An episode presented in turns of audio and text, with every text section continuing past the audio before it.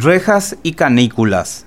Del Paraguay siempre se dijo que solo tenía dos estaciones, la del ferrocarril y el verano. Un buen antídoto para las soporíferas jornadas desde tiempos coloniales fueron los corredores. Las refrescantes galerías obviamente han quedado para la historia arquitectónica de Asunción, más aún cuando el aire acondicionado se ha apropiado de nuestras vidas. Antes del boom, las calurosas siestas o el rabioso sol de enero encontraban freno en el termómetro dictatorial de Stroessner, que no debía subir a más de 38 grados para no alborotar la sensación de paz y progreso. Antaño, las crónicas y relatos de visitantes extranjeros que tuvo la capital paraguaya dieron cuenta de la canícula asuncena. John Paris Robertson, en Cartas del Paraguay 1839, describe que las casas y tiendas de una acera estaban defendidas del sol por un corredor continuo, algo como los portales de Chester. Otro viajero, Jaime Mollins, en su obra Paraguay de 1919, mostraba preocupación por la paulatina desaparición de los corredores patriarcales y del patio andaluz, anhelando que no desaparecieran de Asunción como estaba pasando en Buenos Aires.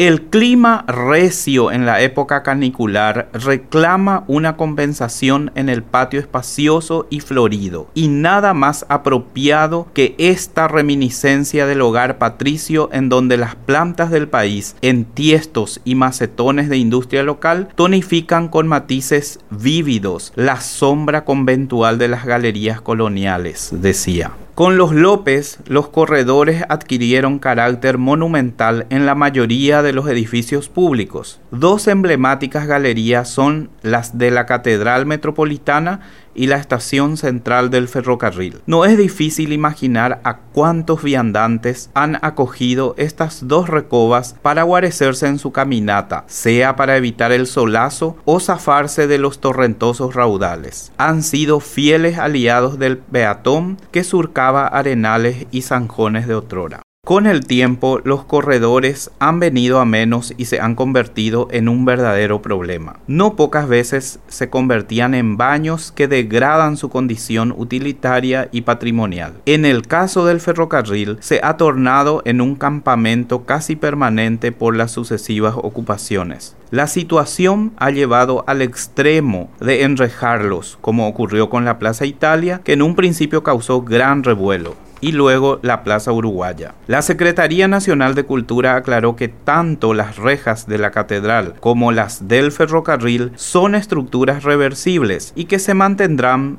por cierto tiempo, pues a decir del ministro Rubén Capdevila, en algún momento se debe solucionar la problemática social que obliga a encerrar el patrimonio. Pero he aquí la cuestión, que en este país lo provisorio se torna eterno o cuanto menos dura décadas. Como no hay mal, en este caso necesario, que dure 100 años, esperemos que solo tarde como el mercado provisorio que suplantó al mercado guazú por poco más de 30 años.